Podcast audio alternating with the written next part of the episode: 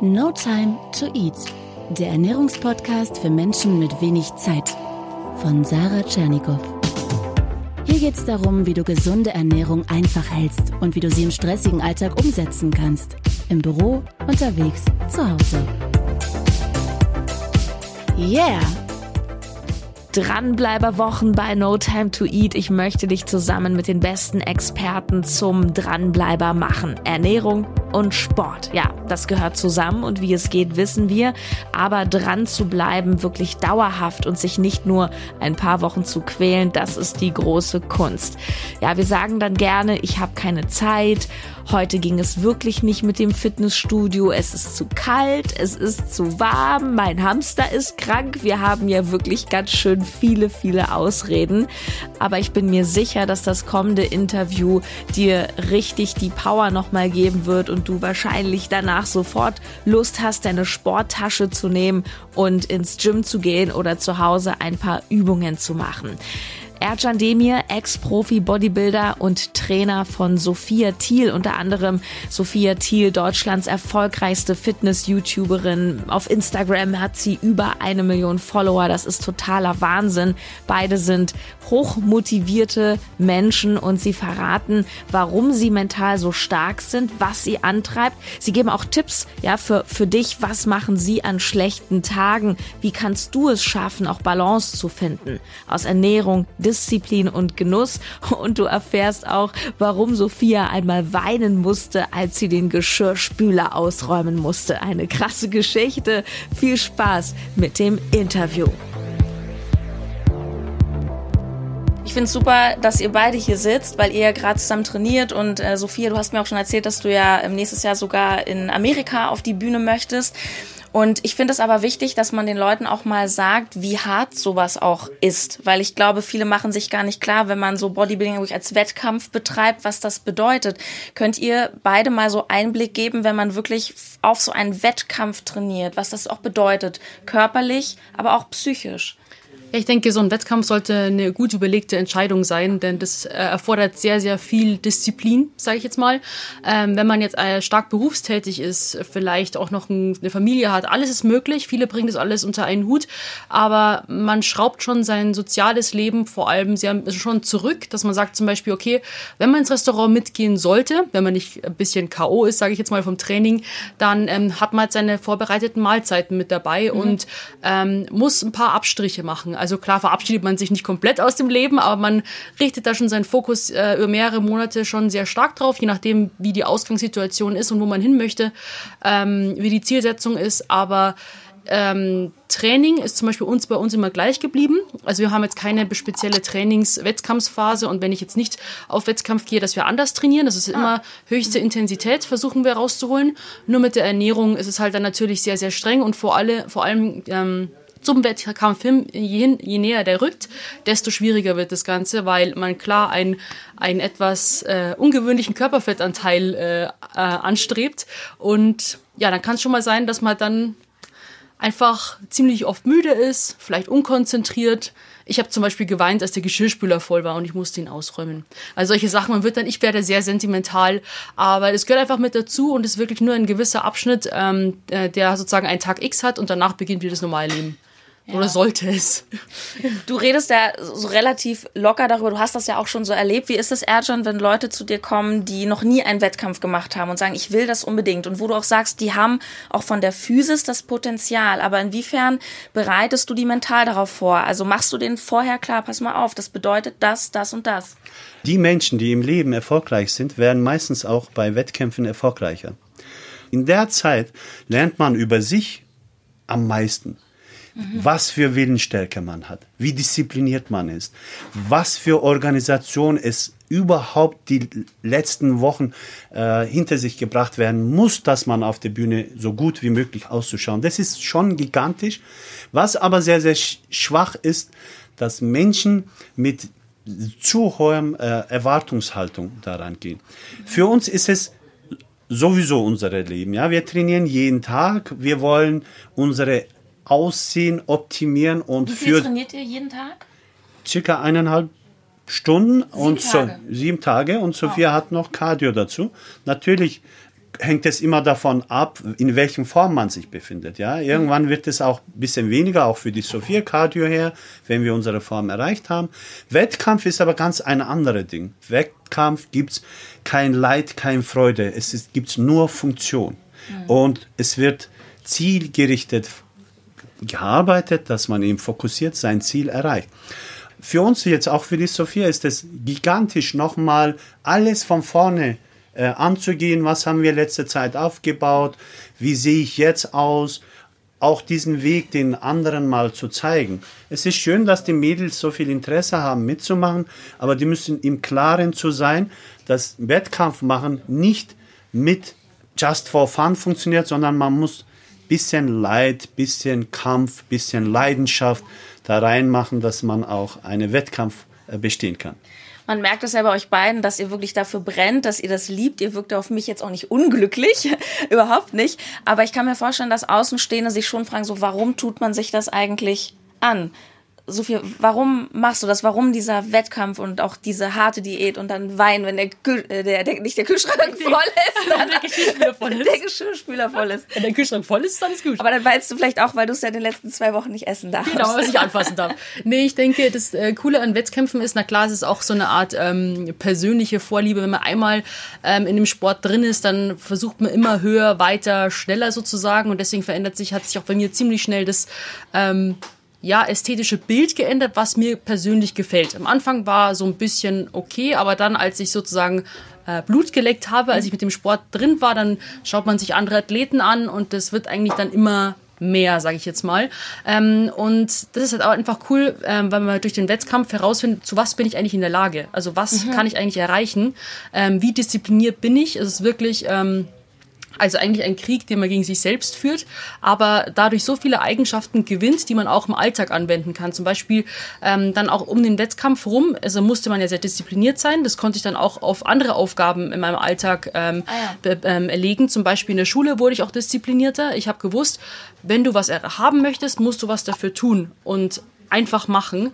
Ähm, es liegt alles in den eigenen Händen und das fand ich einfach so, das ist auch das Schöne eben dieser eigentlich dieser Werdegang zur Bühne hin, dass man sagt so wow, ich äh, überrasche mich jedes Mal aufs Neue und positiv, aber auch wenn es mal nicht so gut laufen sollte, dann bin ich so stark, um mich da wieder selbst rauszuholen.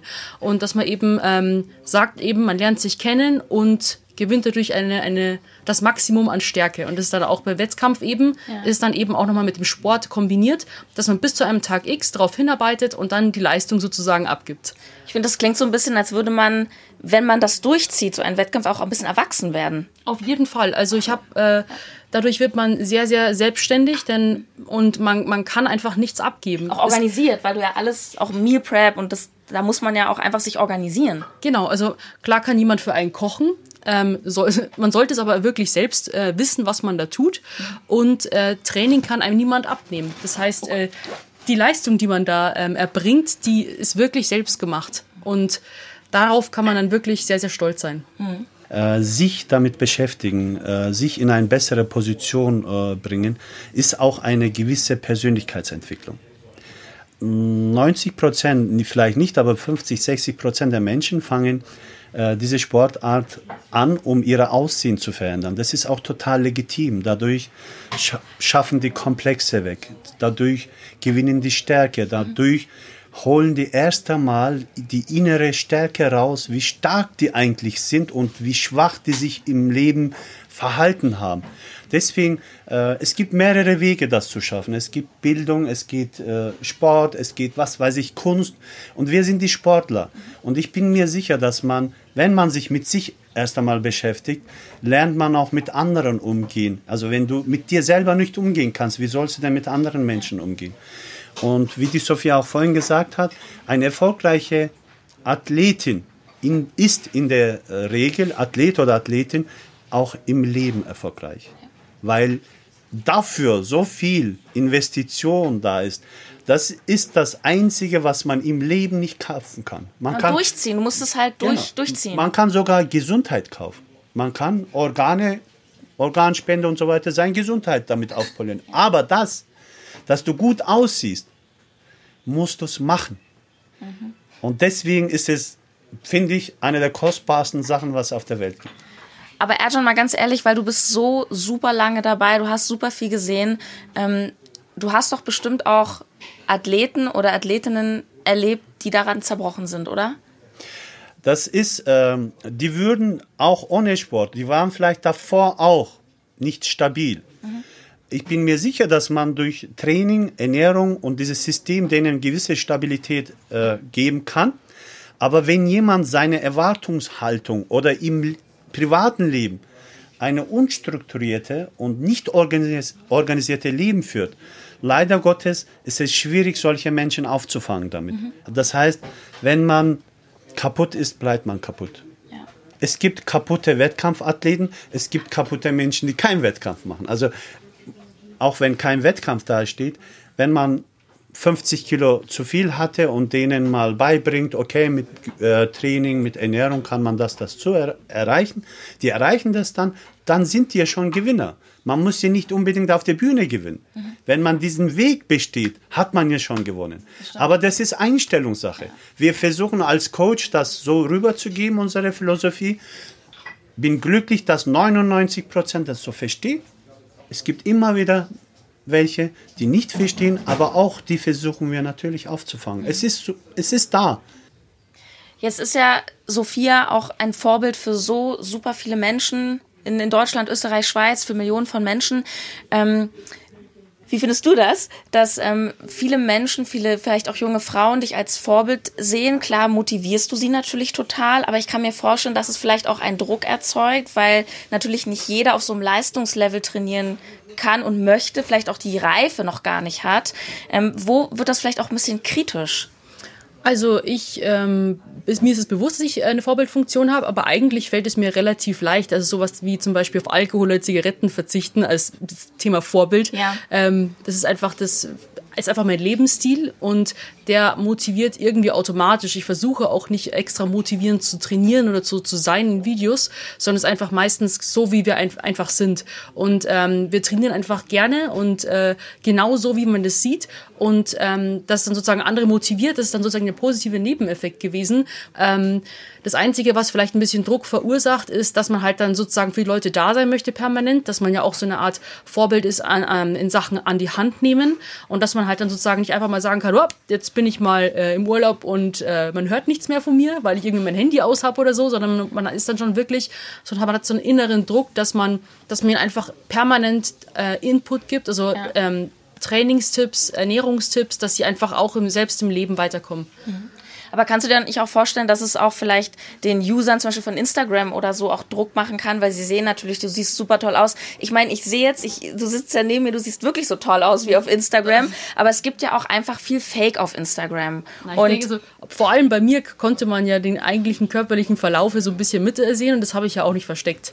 Also man hat das ja auch sozusagen ja. 2017 mitbekommen. Da gibt es mal Phasen, wo ich äh, äh, fülliger bin und dann habe ich wieder Lust auf, auf äh, definierter sein. Und ich habe, ich weiß ja auch, woran es liegt. Also es ist ja nicht so, dass ich dastehe und sage, oh, mein Körper macht jetzt irgendwelche lustigen Sachen und ich weiß nicht warum, sondern mhm. ähm, das sind einfach verschiedene Phasen und genau die habe ich genauso gezeigt. Äh, da kam ja auch Resonanz, ähm, sei es positiv oder auch negativ. Ich ja. äh, musste damit klarkommen, aber ähm, sozusagen sehen die Leute bei mir auch, okay, es gibt Phasen im Leben, aber es bedeutet nicht, dass die Welt untergeht, sondern dass einfach man einfach was wieder draus machen kann. Ja.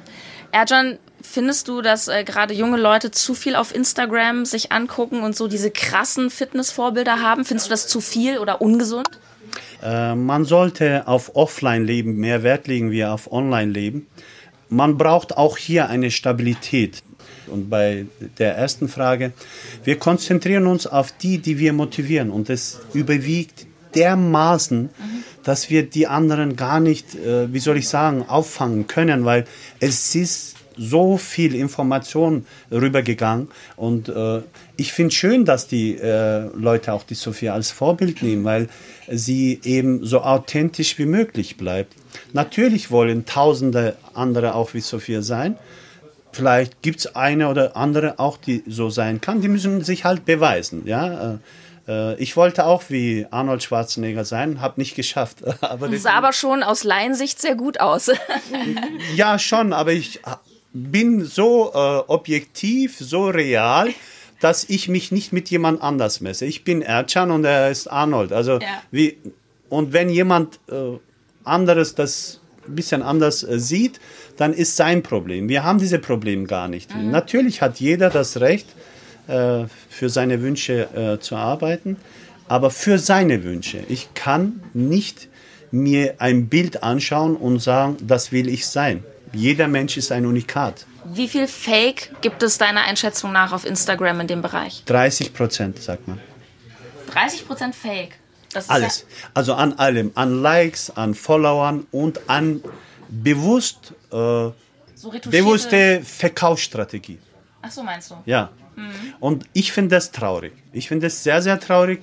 Wir haben sogar mit jemandem darüber geredet, der hat dann gesagt, du hast das Glück, dass du so sein kannst, wie du bist. Viele können das nicht. Deswegen müssen die so sein, wie die können. Und das ist eben diese Verkaufsstrategie, alles versuchen, um irgendwas äh, zu erreichen.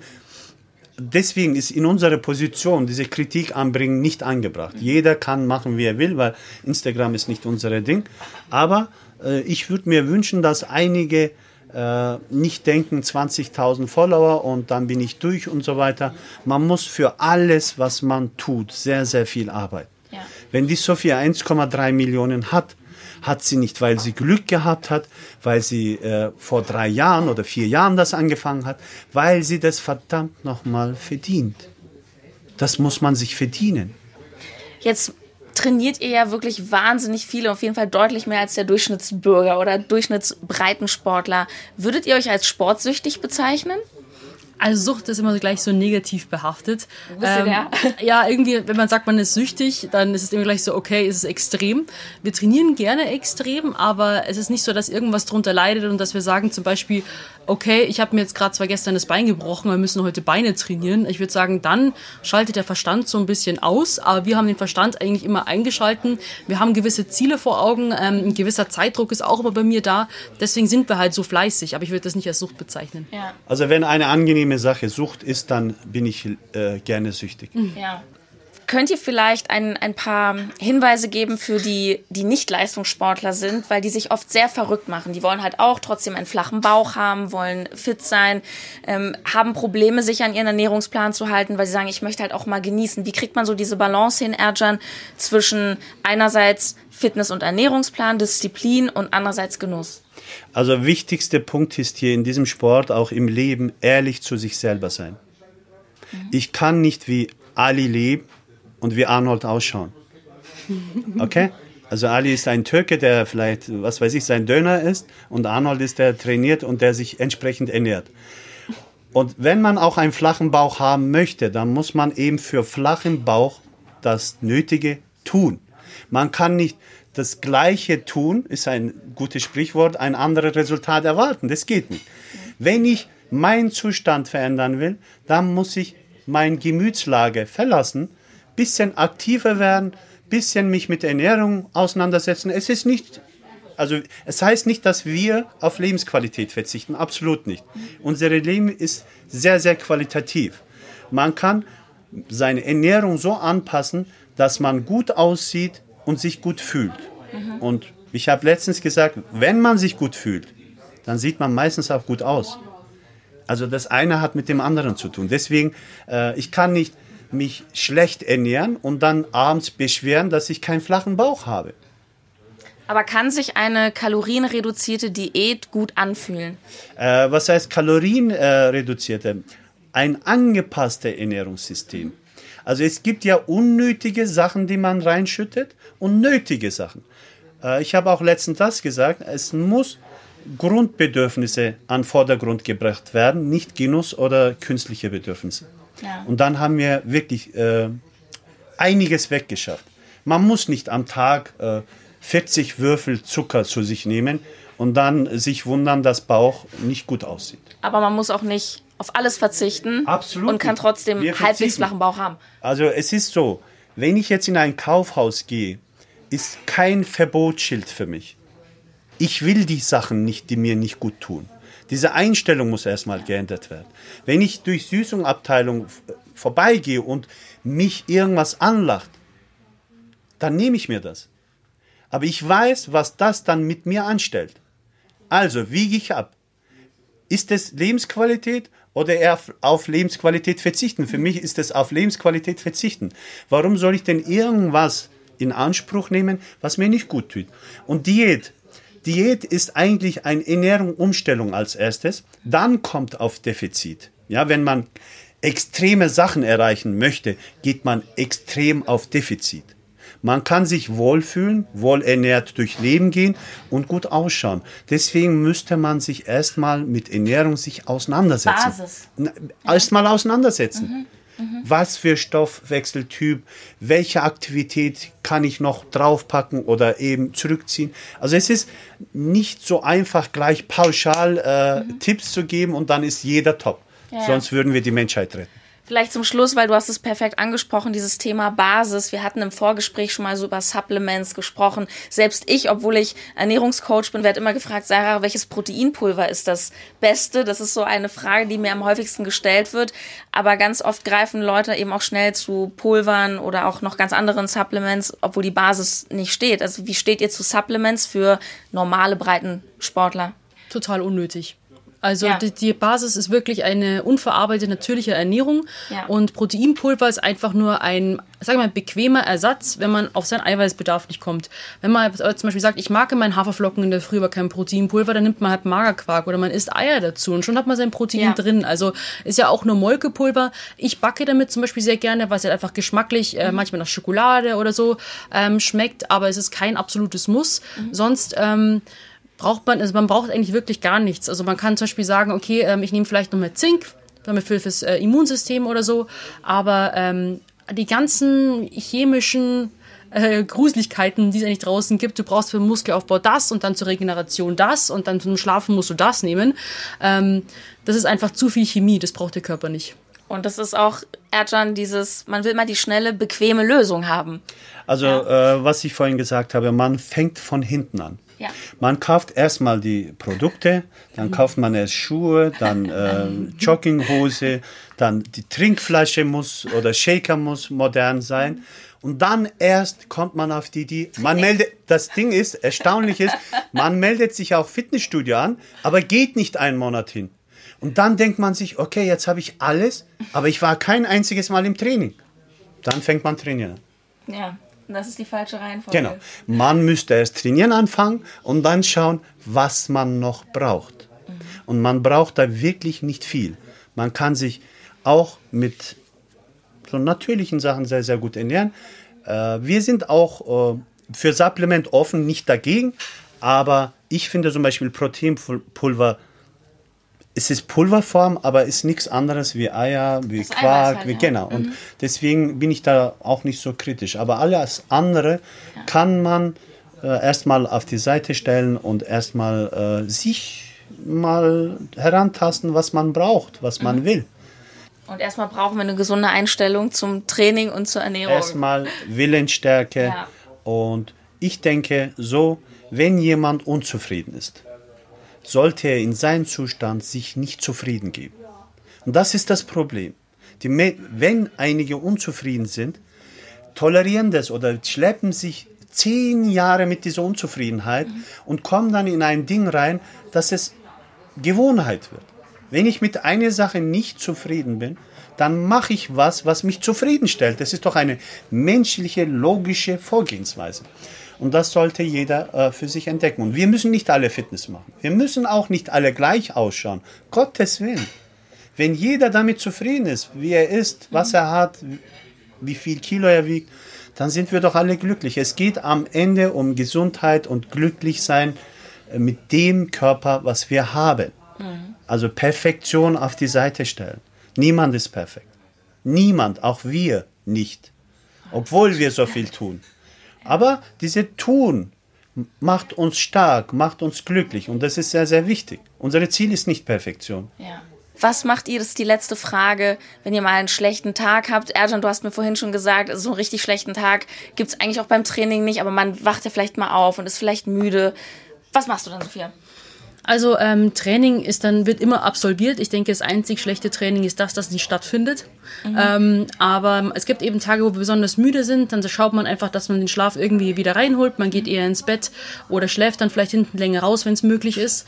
Ähm, und gehen darauf halt ein bisschen ein, dass wir jetzt nicht sagen, okay, wir gehen jetzt noch irgendwie auf den Berg heute, sondern wir gehen alles ein bisschen entspannter an und äh, Genau, versuchen einfach diesen Tag zu überstehen, weil meistens, wenn, wenn, man, wenn man den sozusagen durchhält und dem nicht nachgibt oder irgendwie dann ähm, dem sich auch ein bisschen hingibt. Manchmal merkt man ja so ein bisschen was und dann gibt man sich dem Ganzen so hin und wird dann lethargisch mhm. und dramatisch und man, dass man einfach, dass seine Pflichten einfach am Tag erledigt und diesen Tag einfach dann ähm, übersteht und am nächsten Tag sieht schon wieder ganz anders aus. Und also faule also, Tage sind auch erlaubt, oder? Genau, also ich möchte nicht falsch verstanden werden. Ich habe vorhin gesagt, wir trainieren so und so viele Tage durch, mhm. weil wir aber ein Vorarbeit leisten, dass diese Training möglich ist. Mhm, okay. äh, es ist überhaupt nicht schlimm, dass man nicht jeden Tag nicht trainiert. Auch in mhm. unserem. Wir haben auch Phasen, wo wir fünf Tage manchmal nicht hintereinander trainieren. Es ist keine Katastrophe, aber es fühlt, es fühlt sich so an, dass wir nicht tra trainieren brauchen, nicht trainieren können, weil wir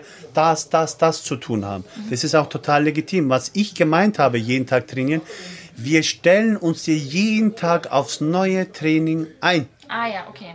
Mhm. Und wenn wir dann hochgehen mit dem Absicht, dass wir trainieren werden, dann gibt es kein schlechtes Training. Mhm, verstehe. Wir sind ja 100% darauf fokussiert und Freude ist da, äh, dann trainieren wir. Wenn wir aber beide da rumliegen und sagen, nee, heute, oh Gott und so, dann sagen wir, okay, Ruhe. Was macht ihr an faulen Tagen? Faul rumliegen. Und das ist auch okay. Oder sich ausruhen. Vor allem gibt es so, das haben wir auch oft gesagt, wir legen vornherein keine Pausentage ein, weil wir nicht wissen, wie wir an dem Tag, wo wir Pause vorbestimmt ist, uns fühlen. Vielleicht fühlen wir an dem Tag uns am stärksten. Ja. Meiste Zeit, meiste Lust. Und dann ist aber auf dem Kalender Pause. Das geht nicht. Also so wie man sich fühlt. Genau. Lieber trainieren wir jeden Tag, wo möglich ist. Wenn ein, zwei Tage nicht möglich ist, dann haben wir kein schlechtes Gewissen. Dann machen wir einfach Pause. Wie entspannst du dich? Ich bin massagesüchtig. Ja. Ich liebe Massage einfach. Äh, aber auch jetzt nicht die Streichelvariante, sondern wirklich die grobe, die halt einfach dann mit äh, gescheit Öl in den Muskel reingeht. Das ist einfach, da kann ich komplett instant entspannen. Super. Ich danke euch sehr. Vielen Dank. Ja, Dankeschön. gerne. Wow, was für eine tolle Begegnung das war in München mit Ercan Demir und Sophia Thiel. Ja, ich habe selber dort trainiert in Ercans Body Gym. Das ist eine ganz familiäre Atmosphäre dort, auch wenn es natürlich so ein richtiges Oldschool Gym ist.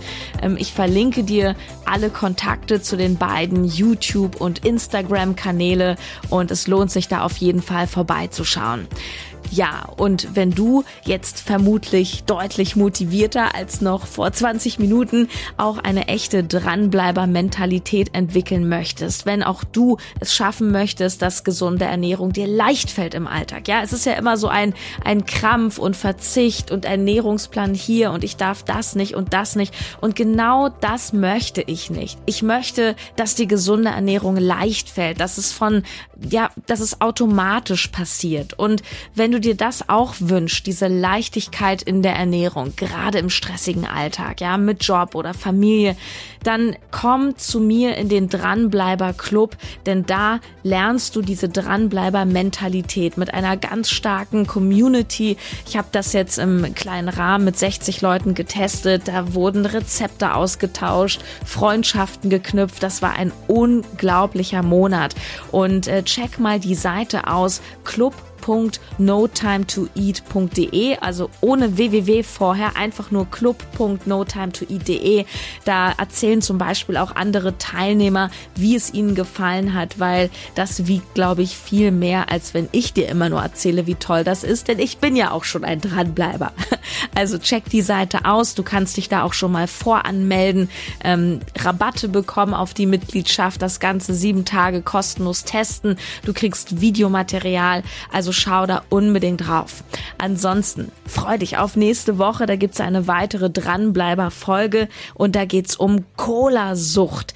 Ich habe eine Wahnsinnsgeschichte dir mitgebracht von einem, ach, ich möchte gar nicht so viel verraten. Also es geht um Cola-Sucht und wie es jemand geschafft hat, eine extreme Cola-Sucht auf wirklich null runterzuschrauben und heute damit absolut glücklich und ausbalanciert durchs Leben geht. Ich freue mich, dir diese Geschichte nächste Woche zu erzählen. Ciao, deine Sarah.